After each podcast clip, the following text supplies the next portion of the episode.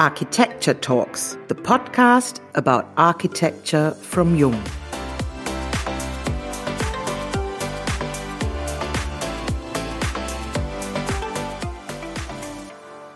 Architecture between Shenzhen and Hong Kong sounds like a lot of space and many challenges. What does that actually mean? What kind of demands does a construction have between and in cooperation with two such major cities? Schneider and Schumacher's office in China is currently establishing a cooperation zone for innovation in science and technology right there. We are very curious to learn more about the quality of China's projects in today's episode of the Jung Architecture Talks podcast. We are Katrina and Diane from Jung. Our guest today is Nan Wang. Nan, you are managing director of Schneider and Schumacher China, Tianjin and Shenzhen since 2019.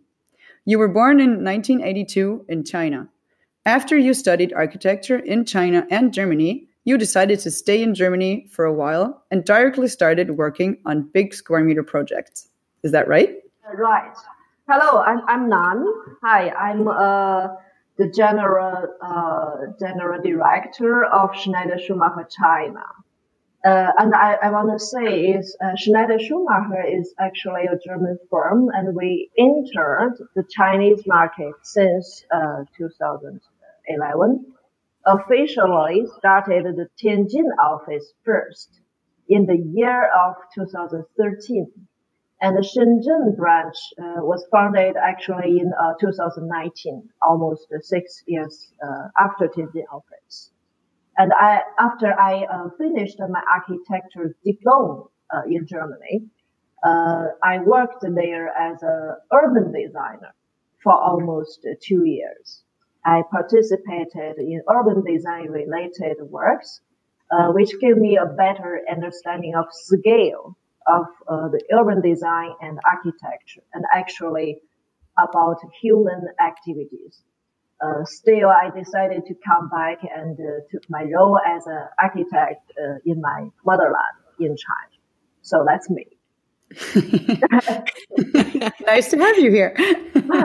so, could you like briefly describe the demography of your office and does the majority consist of Chinese young architects or is it more overseas architects? How is the mixture?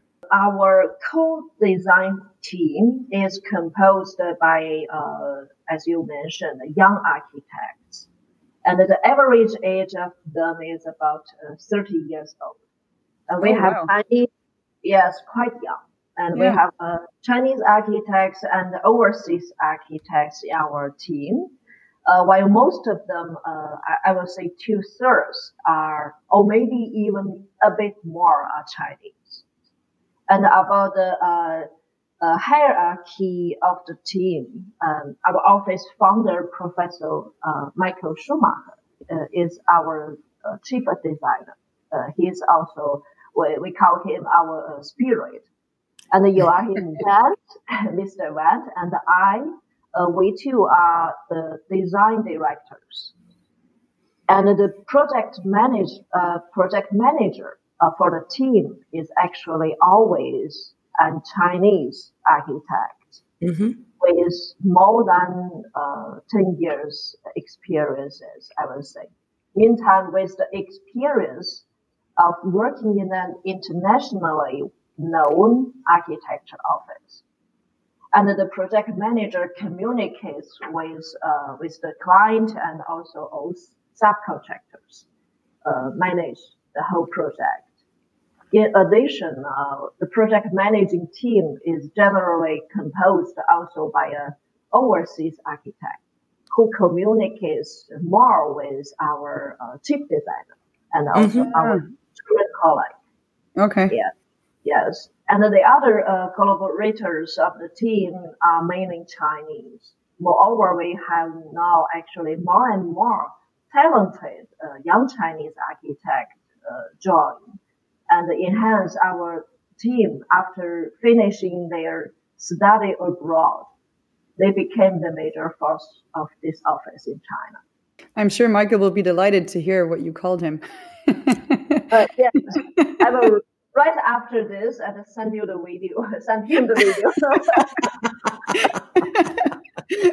he will listen to the sentence repeatedly. Yeah. yeah. Underline the sentence.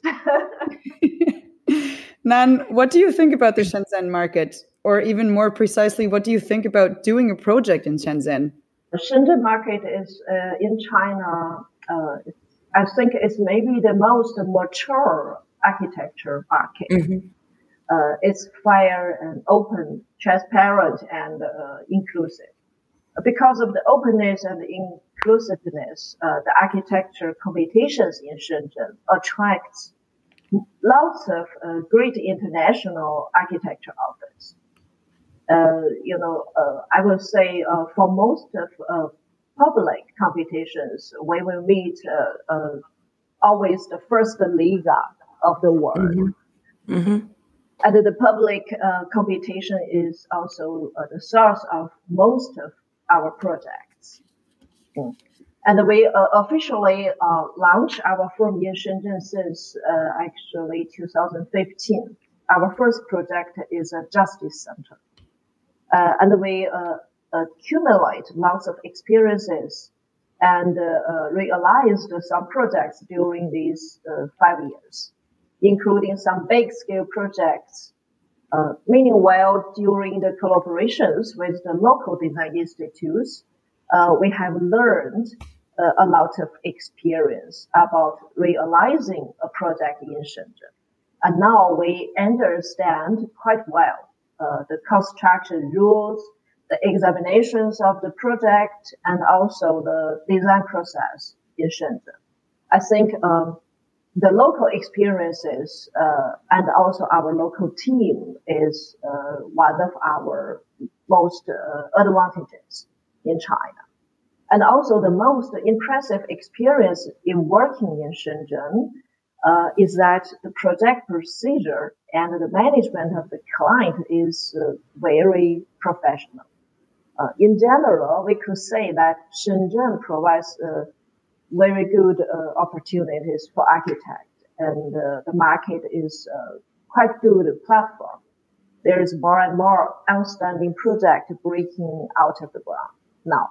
Shenzhen is quite a young city, I would say. No, it, it just changed really a lot within the la- the last 10, 15 years. Yes. Shenzhen yeah. is uh, more or less 40 years old. Yeah. Very, very mm-hmm. Yes, it was. Uh, it was a small village. years. Yeah. yeah, it was like growing very fast. I remember I was there yeah. like 12 years ago, maybe. Wow. And now it's like almost, I don't know, the double size. Yes, yeah, it, it grows very fast. Sometimes yeah. also a bit scaring, you know.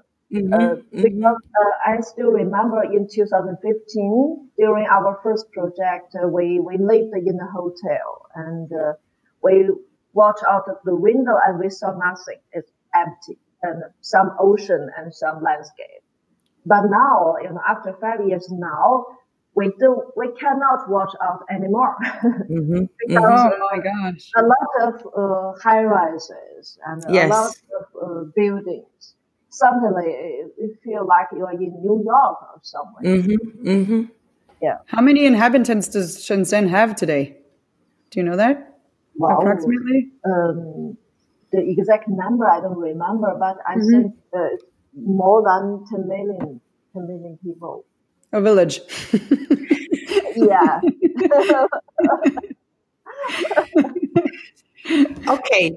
So um, let's move to Shenfang Park, like uh, it's one of your widely published current project, which certainly was a big challenge designing it and a big challenge constructing it. So the holistic design approach is representative for a new generation of research buildings that provide laboratories and offices as well as exhibition areas, conference rooms and leisure facilities where scientists can meet each other in informal surroundings. So could you please give us a picture, even if this is only like an audio recording, um, of some major challenges constructing such a highly sophisticated area? at first, I want to say this project, Shenfang Park, is uh, for us is really a huge uh, challenge, mm-hmm. and uh, um, because it's uh, for our firm Schneider Schumacher, it's our first time in China to be a general uh, contractor of the mm-hmm. design. Uh, so first thing first. The client of this project made two open biddings. Uh, one is the architecture design bidding, and uh, the second is construction design bidding. So they separate the whole project design uh, into uh, two parts. Mm-hmm. And we won the architecture design bidding and were in charge of the whole schematic design phase and the architecture uh, development uh, design phase. So meaning uh, during the schematic design phase, we had no local support. Uh, so we have to uh, subcontract our own structure and MEP engineer and also all kinds of consultants for the SD phase.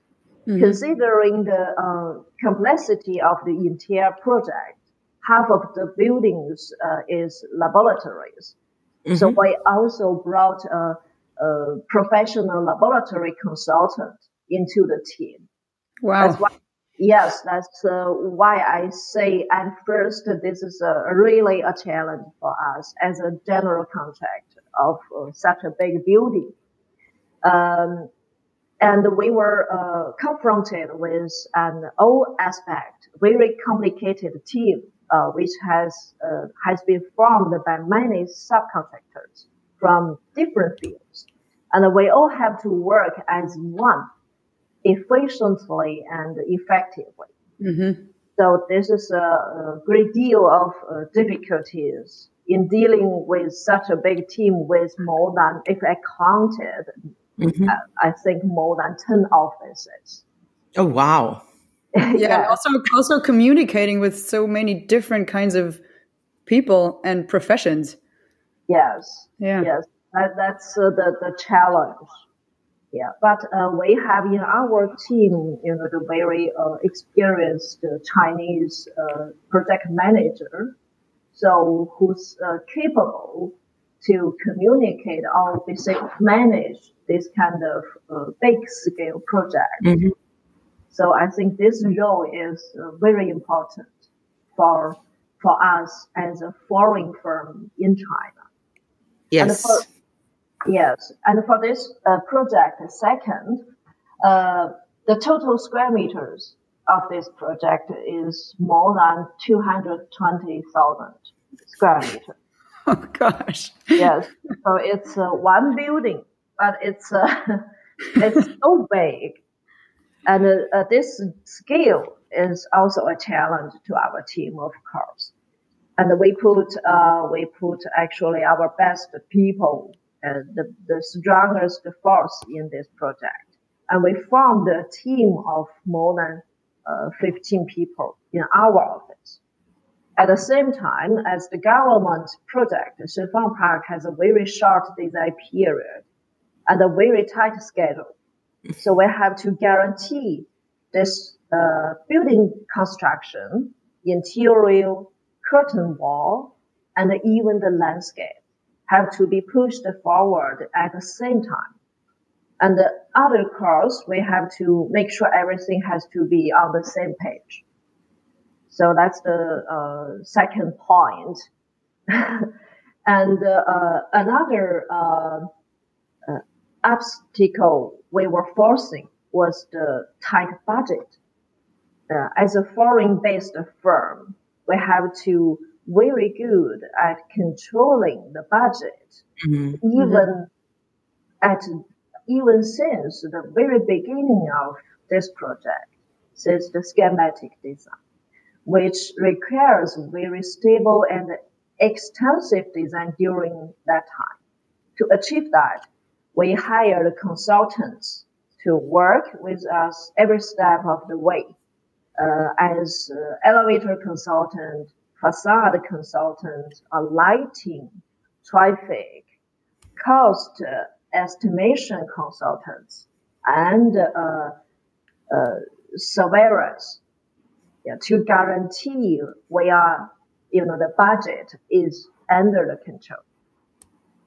So put all in a nutshell, the entire design process could be described as bumpy, but uh, very successful uh, till now.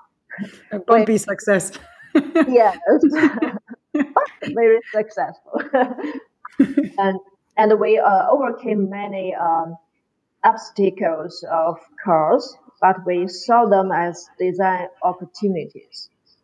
Currently, the project has entered the construction design phase. So our, it means our design drawings have to be handed over to the local design institute. And what we are doing now is mainly concerning about the design uh, of uh, details and also uh, interior. Mm-hmm. And also we do, uh, of course, drawing reviews of the local design institute um, later, and uh, uh, you know, in case we can control the design quality. So that's about the Shifang Park. what is the working language in this project? I mean, you speak German, Chinese, and English. And do you need all the three languages, or what is the main or the basic language you communicate with all the different professions and the people you hired for the project, the consultants? Uh, we actually use the international uh, language, English, mm-hmm. uh, because on this on the board we have in our team uh, architects from Germany, but uh, we also have architects from Holland, for example. And the Chinese architects, uh, most of them, they, they speak, uh, they speak English, no German. Yes. And our consultants, uh, we have also some overseas consultants. For example, the uh, Arup from England. Ah, yes. Mm-hmm. Uh, mm-hmm. for example, them, and also uh, some Chinese consultants. Interesting. As we know, Nan, China has three design phases compared to Germany with nine phases, which makes the whole process very much like a lot of shorter. What design phases can overseas companies participate in the design of Chinese projects? And how can they carry out and control the design work further on? So in China, we uh, we do have three um, major phases, uh, but actually, uh, this uh, three phases is about uh, to be built process. Mm-hmm it doesn't inclusive the, for example, the bidding phase or construction phase. That's why you know it sounds like we have three phases, but in Germany we have uh, have nine. Yes. Mm-hmm. So uh, our system is uh, is more like uh, the uh, English system. Okay. Yeah. Okay. So, uh, so the three phases are schematic design phase. Uh, and the second, uh, we call that design development phase. And mm-hmm. the third is construction design phase. So if we compare it to the German uh, process, uh, actually the schematic uh, design phase in China uh, equals the phase two in Germany. Yes. And the second, the design development phase is the phase three in Germany. And the construction design phase is, of course, uh, in Germany, we call that phase uh, five. So you skip a few. no, they're just like working more efficiently. Yeah, sounds like it. yeah, but actually, we uh, we have to do all the work uh, the same like we do in, in Germany. But yeah. yeah, of course, the work is have a yes, we don't have a, a independent phase for that. Mm-hmm. Yeah. Mm-hmm. Would you say is there any gap between the China's construction level and the level in Germany? Uh, that's a very interesting question. I think uh, a lot of German uh, architects ask me the same question. and a lot of German architects will listen to this podcast. That's why we're asking it. okay, that's great. So uh, officially, I answer this question again. Is it always the same answer, or do you have different answers? yeah, actually different. You know, for example, five years ago, uh, my answer is yes, there is a gap, uh, maybe a big gap. Uh, but today it's uh, different. Uh, so I think architecture is very related to the economic development mm-hmm. And the uh, investigating of a region. And China, you know, is a very large country with the vast territory. So there is a huge difference between each different region in terms of economic uh, development. Mm-hmm. Mm-hmm. Thus, we cannot uh, treat this question as the same for different uh, regions. For our office, um, most of our projects are in Shenzhen, uh, which is the fastest growing city in China and mm. the, the leading GDP amount among the old cities in China. Meanwhile, the amount of investment in Shenzhen is higher and the investment per square meter is higher. Until now, we, we don't think that there is a huge difference between uh, Shenzhen construction and the German construction in terms of quality control. From 2018, the government of Shenzhen demand almost all the architecture projects apply the prefabricated technology through mm-hmm. design and the construction process, which can guarantee the quality of the construction and uh, um, accelerate um, the cycle of the, the construction. Therefore, the quality of Chinese construction is not uh, in the inferior of uh, German construction. In the opposite, uh, thanks for the application of the prefabricated technology, the quality of Chinese construction is always improving. Yeah, oh, yeah, sure. So that's my answer for today. Your answer for today. that's nice. yeah, but I mean, it's changing. Like all, it's always changing. It's just like a, a, a long-term process. No, everybody is trying to improve the processes, the yeah. quality, budget. everything what's happening, the budget, etc. Yes. Yes. Everybody's working on a, like an optimizing process all the time, constantly. We're always trying to optimize pro- things, like you know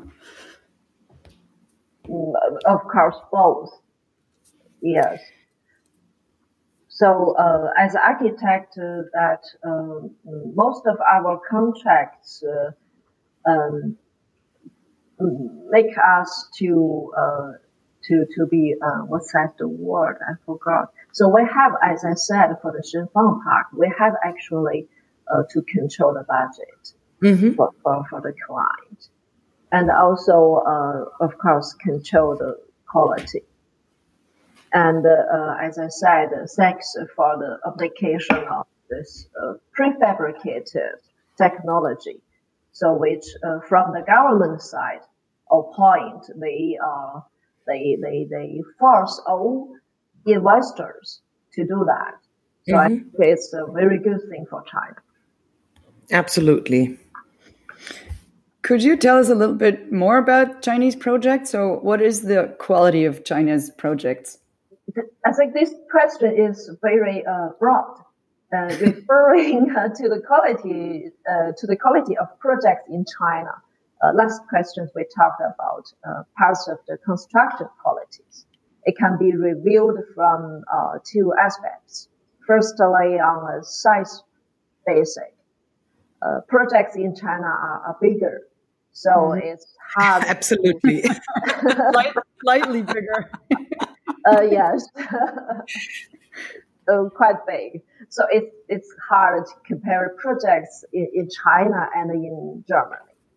Then from the importance of projects, all the projects uh, that our firm participated uh, in are main uh, projects which we call that uh, important projects. Mm-hmm, mm-hmm. it means uh, the clients uh, usually have quite high expectations on those projects.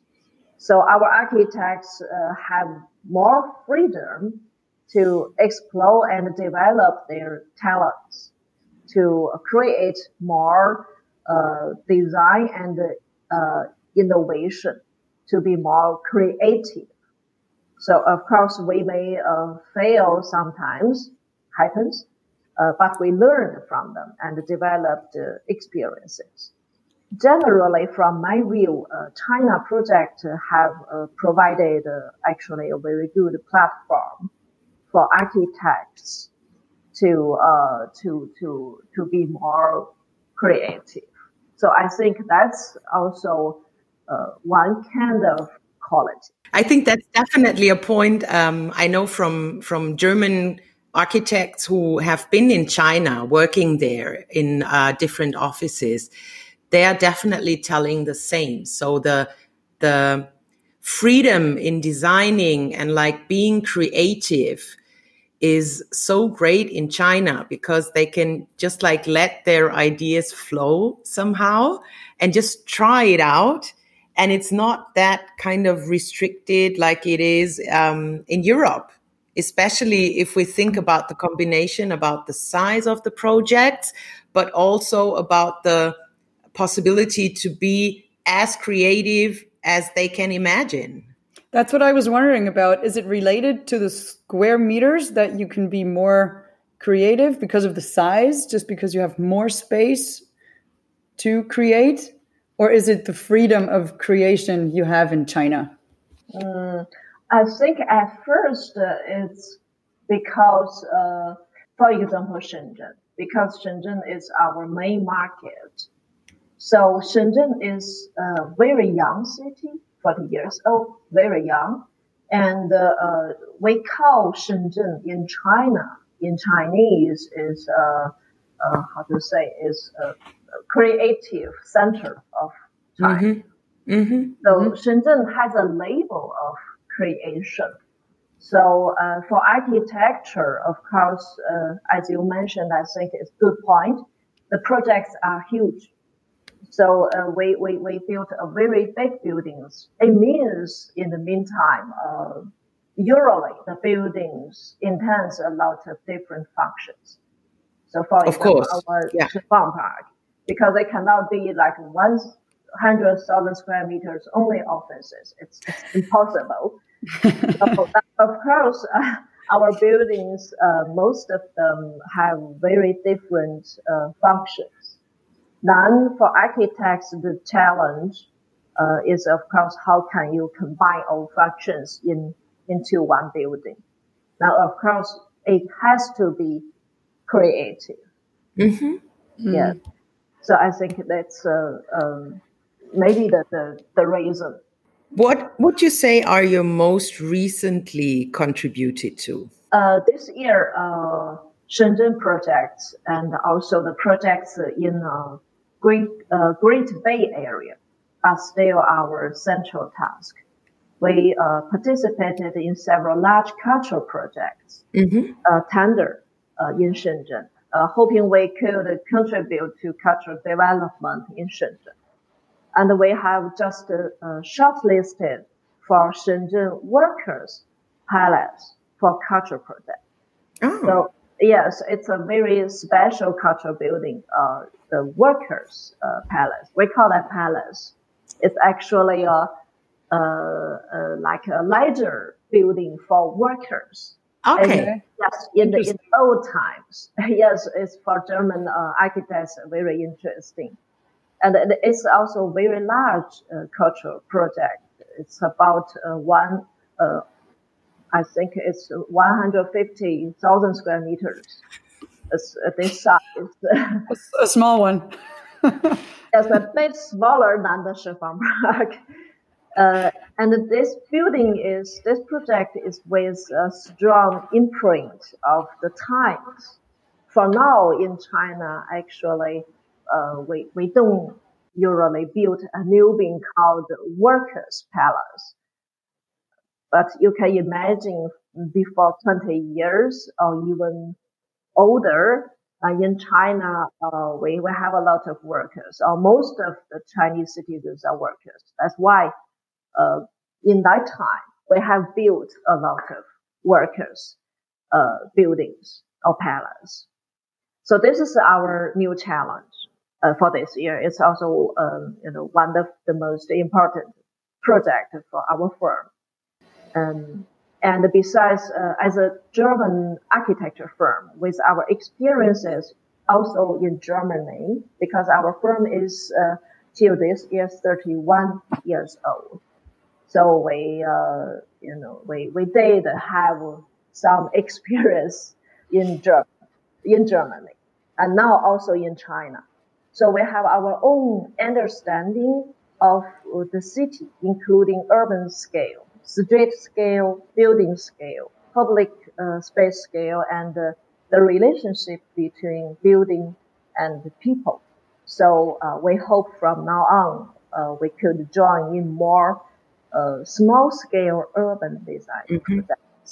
Nan, if you could choose to have lunch with anyone you wish, who would it be and what would you like to talk about with this person? Yeah, that's uh, the most uh, interesting question to me. For us as well, the answers are usually the most interesting ones. yes. So my, my colleague uh, told me there is, uh, you know, the last question is, is about lunch. So I asked her, actually, do I still have some chance to, to choose a bad person? but, of course. Of course. Sure. Anything is possible ah, okay. So I, I think um, maybe that person is, uh, yeah, it's, yeah, it's, it's, it's maybe not uh, proper. So I chose Norman Foster. Why did you? So what would you like to talk about with him? Yes, uh, uh, Sir Norman Foster. He is, um, I would say, you know, the uh, worldwide, uh, uh, how to say, um, important and also famous architect. And uh, he has a lot of experience uh, in Europe and also in in in uh, in China and uh, even in Korea. So uh, in Shenzhen, currently we uh, have participated in some project which you know Sir Norman Foster was also in that project, and I have realized that there are some experiences I actually I would like to share with mm-hmm. him and also learn from him. Especially, I want to uh, hear what, um, uh, for example, Sir Norman Foster think uh, the China uh, urban design developed, how it developed for Chinese cities, and in such such a big scale city and uh, if he has uh, his his own ideas, what can be improved mm-hmm. improved from his point. So that's why I I would like very seriously to to think if I have the chance to have a lunch with him. Actually, we can send him this episode and just invite him to meet you in Shenzhen when he's there next time. Oh, so, that's great. I buy the lunch. I mean, of course, you would have to choose it. Of course. Yeah. Uh, is it actually usual that China has so many young offices, or is it more common that there are a lot of offices with like such a long experience as Schneider and Schumacher has it? Uh, China, we have a, a very different uh, system uh, for this market. So in Germany, most of architecture firms are uh, private, mm-hmm. uh, all of them private firms, and usually the architecture firms, uh, meaning uh, only architects, no mm-hmm. engineers. But of course, Sir Norman Foster has also engineers in his house. Uh, but in Germany, usually uh, architecture and architects and the engineers are sitting separate yeah. But in, in China, we have, we call that, uh, you know, I call that LDI. Actually, it means Local Design Institute. Mm-hmm, mm-hmm. Uh, so the Local Design Institute are usually a very big firm of uh, all aspects. So means um, the structure engineer, MEP engineer, elevator consultant, they have uh, all professional uh, people uh, about mm-hmm. all aspects for a building. So mm-hmm. in China, this uh, institute usually is very, very big. So for example, we have uh, several local design institutes. Uh, we cooperated a lot in Shenzhen market. So um, most of them are over uh, 2,000 people, and uh, uh, two are over uh, 4,000 people. Wow. So it's a huge firm. Then, of course, the Chinese system for, for our job um, makes our foreign firm, we have no, uh, no, no right to do the construction drawings mm-hmm. because it needs to be certificated. So mm-hmm. our firm, we are from uh, overseas, so we cannot do that. So for every project in China, we we cooperate with a Chinese firm, a local design institute. So they do the construction drawings. Yes. Yeah. Then you collect more experience in cooperating than yes. actually establishing your company over centuries or years or decades, like like here.